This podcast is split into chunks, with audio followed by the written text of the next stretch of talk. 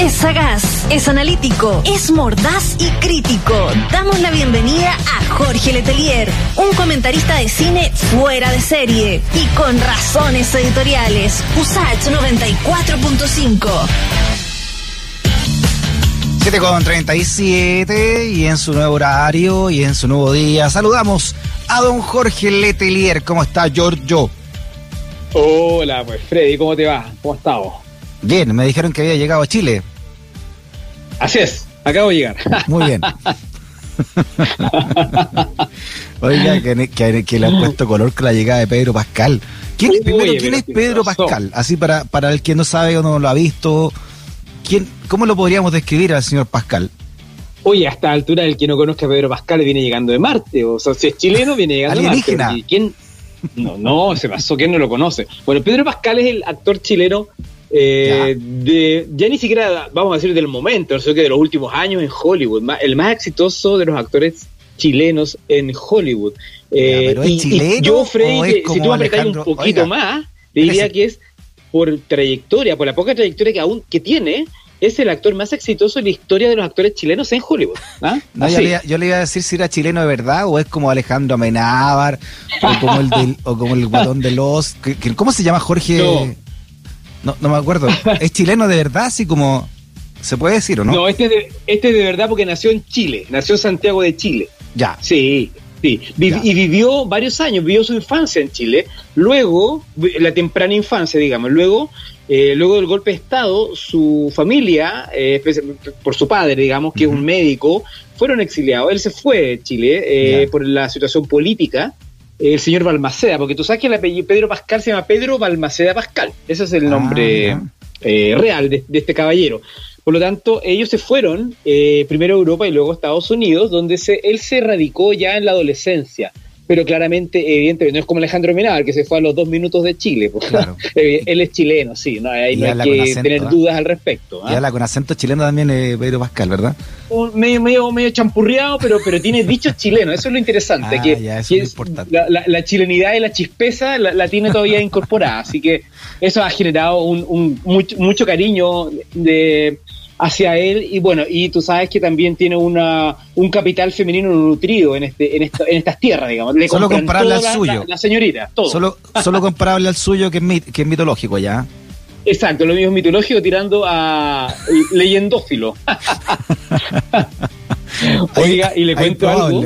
Eh, usted sabe que, bueno, Pedro Pascal eh, hace bastante tiempo ya en redes sociales hay una cantidad de declaraciones de amor y de fidelidad a su carrera.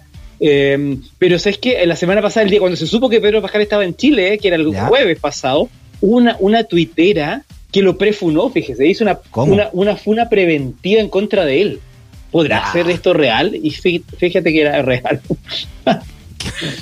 que venía llegando. Pero esto es, es, una locura, Freddy, de verdad, es algo desquiciado. Imagínate, el, el tweet era, hablaba de que el tipo era muy buen actor, reconocía que era muy buen actor, pero además advertía que era un hombre heterosis criado en un sistema brutalmente patriarcal. Ya, Además, es que nutrido no. de privilegios del capital primer mundista. Ya, pero o es sea, que Twitter da lo mató, todo. lo mató de una. Po. No, pero es que Twitter, si es por eso ya uno ya no podía dormir con lo que cualquier sí, cualquier no. ser humano, ser, digamos, incluso bot puede decir lo que quiera de uno en Twitter y está ahí sonado nomás, no quise Claro, pero, pero, además este nivel de argumento, o sea, es desquiciado. El sí, tipo, no, desquiciado. Por, por, no sé, por si acaso, vamos, lo vamos a prefunar, lo tenemos en la mira, por si acaso. No, claro. Por si acaso, por porque, es un hombre heterosis normado. No, no, vamos mal. Oye, ahora ya hablándolo, hablando en la, en la serie, eh, usted, usted se dijo algo muy importante, dijo que era el chileno que más ha triunfado, porque yo me acuerdo de, de Malú Gatica, ponte tú, eh, sí, hablando de, de Exactamente. De, o, o, José Bor, bueno, era más, era más argentino y era director también José Bor. Pero claro. de esa época eh, hay grandes actrices y actores eh, que, que, pasaron por ahí, por allá. ¿eh? y, y, Castro, ¿cómo se llama? El que el Cristian de la Fuente. Cristian de la Fuente, ese que, que estuvo con, oiga, estuvo con con, eh, con Stallone ahí. Con ¿eh? Stallone, sí, pues. es verdad. Pero no hizo mucha carrera. Fíjate ah, que, uh, o sea, a ver, si nosotros, eh, usted dice esta afirmación un poquito temeraria, pero si uno examina la trayectoria de Pedro ¿Ya? Pascal, la trayectoria, digamos, de los últimos años, partiendo por la más popular que es El Mandaloriano, una serie eh, muy exitosa, eh, mm. la serie original, la, primera serie de, contenido original desde la saga Star Wars, por lo tanto eso ya te genera un, un plus muy importante a nivel de, de, aceptación de público. Pero además, piensa tú, Juego de Tronos, fue una temporada, pero un personaje que quedó instalado en la memoria, el personaje de Oberyn Martell quedó todavía es recordado dentro de la saga, por lo tanto, no fue una cosa a la pasada, ¿no? Tú, viste la serie y tú sabes que efectivamente el personaje de él causó una muy buena impresión en, los fanáticos. Sí, incluso eh, una pérdida cuando no... No vamos a contar el final porque capaz que no haya visto a alguien en la cuestión, pero, pero se merecía otro destino, digámoslo así. Para muchos fanáticos, y no chilenos, ¿no? y chilenas solamente, ese personaje merecía más protagonismo. Claro. Mm. Entonces, si tú te fijas, ya tenemos dos hitos importantes del último tiempo que son claramente hitos de la cultura popular. Sumémosle un poquito más, Narcos, una serie que ha sido un exitazo en Netflix de hace varios años, ¿no es cierto? Una, yo creo que una serie que reinventó un poco las posibilidades de la producción latinoamericana de series. Eh, muy importante y ahí tiene un papel bastante más importante Pedro Pascal, Triple Frontera, que también está en Netflix, es una también una serie que tiene que ver con el tema del narco, un poco de la, la, la, la contingencias políticas sociales en Latinoamérica. Eh, ahí tenemos otro más. Piensa tú que próximamente va a venir una película esperadísima sobre el videojuego Last of Us, que donde Pedro Pascal es el protagonista. Entonces ya empezamos a sumar 5, 6, 7 grandes producciones eh, de distintos rangos, de distintos, de distintos eh, géneros. Entonces nos encontramos que efectivamente ni, ni Cristian de la Fuente en su momento, ni Leonor Varela, ni eh, Coté de Pablo, te podría decir, eh, y para atrás, Malú Gatica, ninguno llegó a, un, a una cantidad importante de grandes producciones hollywoodenses en su mejor momento.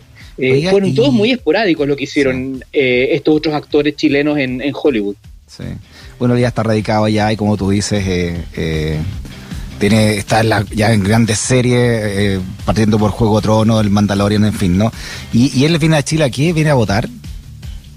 no, eh, fíjate que se, pensaba que él venía solamente a, ver a su familia. Su padre está acá en Chile, porque hace un año estuvo acá y se, conocieron unas grabaciones que se hicieron en Torres del Paine. Pero fíjate que la tercera dio el golpe que, pero, que la verdadera razón por la venida de Pedro Pascal es porque viene a grabar un comercial de vinos. Mira tú, ¿ah? ¿eh? mira. Oye, buen embajador chileno para el vino. Sí, de todas maneras. de, todas maneras. Además, tiene cara, tiene cara de chicha, ¿no? Yo, yo creo que tiene cara de chicha. Oiga, pero ya el chaqueteo.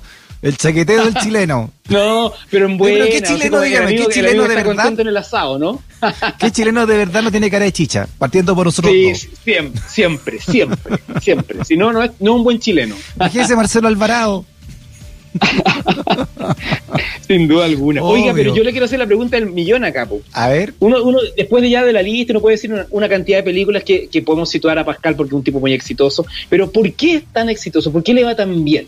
Y ahí la cosa es, yo creo que hay, hay varias razones, pero la principal Piensa tú, no es el no es el mayor galán de Hollywood, ¿no? Para nada, no es Brad Pitt, no, no, no tiene, aunque me perdonen las fans, pero no es, digamos, el, el galán número uno latino de, de Hollywood, no lo es. Esperando, yo estoy esperando a ver eh, que me escribe la jefa, que me diga por qué es tan galán, pero no me ha escrito nada. Exacto, yo, yo encuentro, mira, un tema importante, Pascal puede hacer de galán en una comedia romántica, pero también puede ser de protagonista de una película familiar donde él es el padre de unos chicos, ¿o no? Ah, puede hacer de un, de un, héroe de acción, y en todo es creíble, fíjate. Tiene, ah, tiene cara que tiene un rostro que se adapta a diferentes necesidades, si se puede decir, dramáticas. ¿ah? Las, hace, las hace todas. Y eso es muy importante para un actor.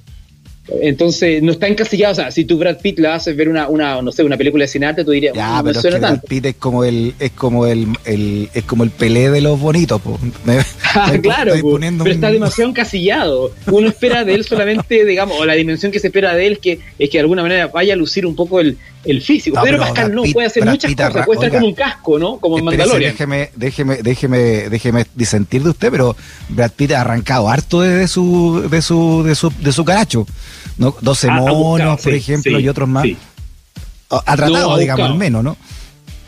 No está atrapado, pero, eh, pero, pero igual, de alguna manera, los mismos directores lo empujan a, a, ah, mostrar lo que él sabe. Por ejemplo, era hace una vez en Hollywood de Tarantino, donde donde a los 50 y algo muestra ahí sus bíceps en el techo esa escena poniendo la antena, que evidentemente que todavía sigue siendo Brad Pitt en ese sentido, o sea, tiene un influjo muy importante a nivel magnetismo físico, sin duda. Pascal funciona en todo nivel. Ya nadie, se sube el techo, ya nadie se sube el techo a arreglar la antena, partiendo por eso. Nah, claro, y menos sin polera. Oiga, pero es importante, pues sí.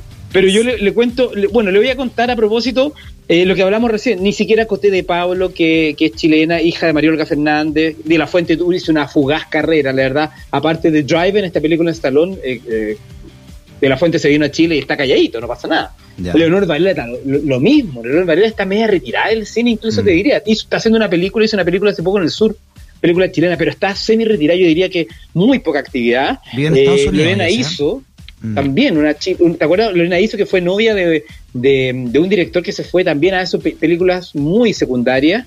Y Fernando Rejola, que está empezando recién a tener carrera, hizo una película con Clint Eastwood recién, Cry Macho. Pero poquito mm. más, y si vamos para atrás, Malu Gatica sí, hizo tres películas en Hollywood como secundaria, pero películas clase D, en los años 50. Eh, y José Boris, un par de más. Hay un, hay un comediante que se llama Oreicho Sanz, que, que nació en Chile, pero ha hecho toda su carrera en Estados Unidos. Y yo creo, Freddy, para ser justos en la vida y en la historia de las actuaciones chilenas en Hollywood, quien, la única persona que todavía puede, puede rivalizar con Pedro Pascal en cuanto a cantidad de películas hechas allá, es una persona en los años 40, fíjate. Y tú vas a decir, ¿quién? Evelyn Ankers. ¿Quién? No, te suena ni, ni, en pelea de perro. Evelyn Ankers. Evelyn Ankers. ¿Ya? Ankers, con nombre gringo. Es una actriz chilena que en el, a fines de los 30 se fue a Hollywood. Ella, ella nació en Valparaíso, vivió su infancia en Chile, luego con su familia se fue allá, estudió, hizo un par de talleres en Estados Unidos, era muy bonita, llegó a Hollywood y el año 40, el año 41 debutó en el cine eterno en esos años con nada menos que El Hombre Lobo. La película El Hombre Lobo, Lon Chaney Jr., que hasta altura un clásico del terror de la, del estudio Universal, la la novia del protagonista, que era el hombre lobo, que era Lon Chaney, era Evelyn Ankers, fíjate. Mira. Y, hizo carrera en las películas de terror de los años 40. y tenía un sobrenombre, tenía un apodo. Era la reina del grito. Así se llamaba. pero ¿cómo le ponen el, apodo feo? suena, suena, feo, pero, pero parece que gritaba muy bien para una película de terror. ¿Eran películas mudas? ¿De, ¿De qué década dijo que estábamos hablando? De los 40, señor. Ah, los 40 Mire, ya, había, ya había sonido. Fíjese, el, el hombre lobo, el año 42 hizo El fantasma de Frankenstein. El año 43 hizo El hijo de Drácula. Oiga, Pasaba pero gritando todas las películas, muy populares, ¿ah?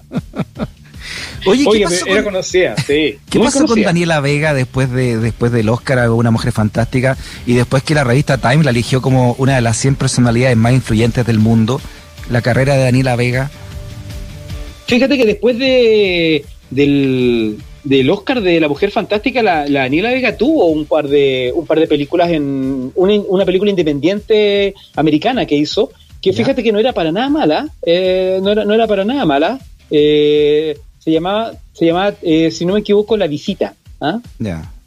No, no, no, a ver, espérate. ¿La Noche del Desamparo, No, no, no. en la Noche del Desamparo. Es una película gringa independiente, sí.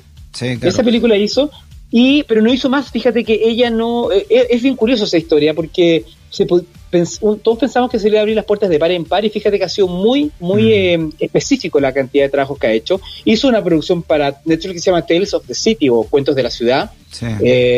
como personaje secundario, pero quizás lo más, lo más resonante es la jauría, fíjate. Mm. Y donde yo creo que la jauría se pega un salto importante en cuanto también a desempeño actoral, ¿ah? Eh, yo creo que ahí, ahí logró sacarle un poquito más de punta a su trabajo. Ahora va a estar en eh, una de Amazon también. Estoy viendo acá de Power con un papel como la hermana María. De Power, exactamente, de Amazon, exacto. Pero yo creo que es una, carrera que está recién partiendo, fíjate lo de Daniela Vega.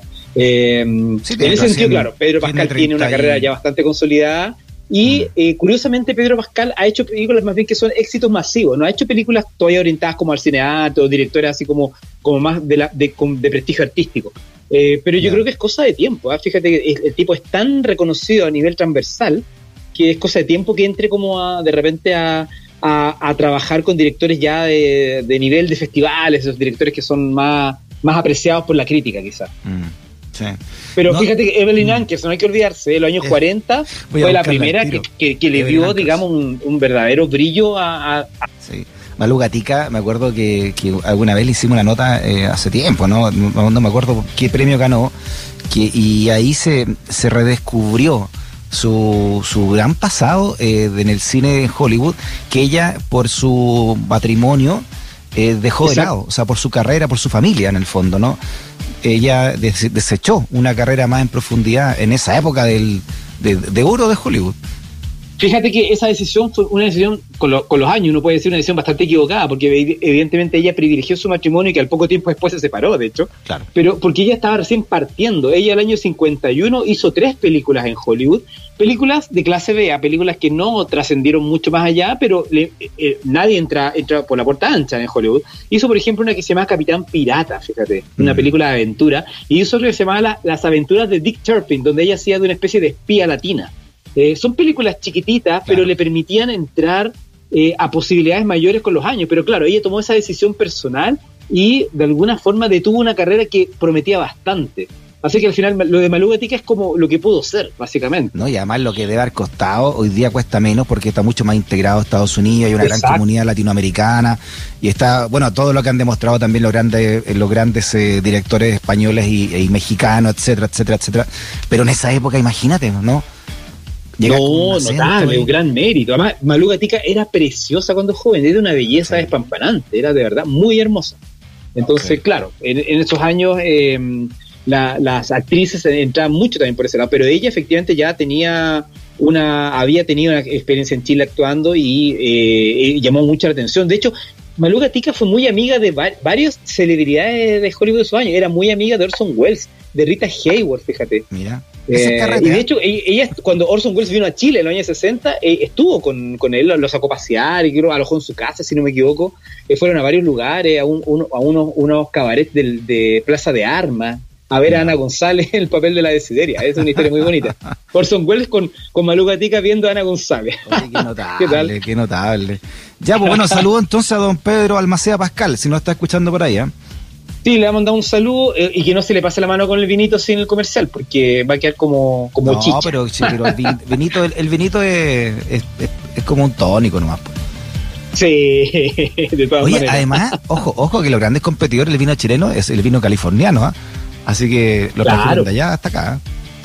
Oiga, pero, pero además, bueno, el vino chileno además tiene muy buena, tiene muy buen nombre afuera. ¿ah? Sí, eh, así que va a ser, yo creo, bien importante como como de alguna forma quizás el, la imagen de Pedro Pascal allá en Hollywood va a ser quizás no, se, gran embajador. se, puede incluso oiga pero es que me ponen a problema. Ah, claro además. Llamando un abrazo grande. Nos abrazo que esté bien. Chao Freddy. Chao. Estamos en pie gracias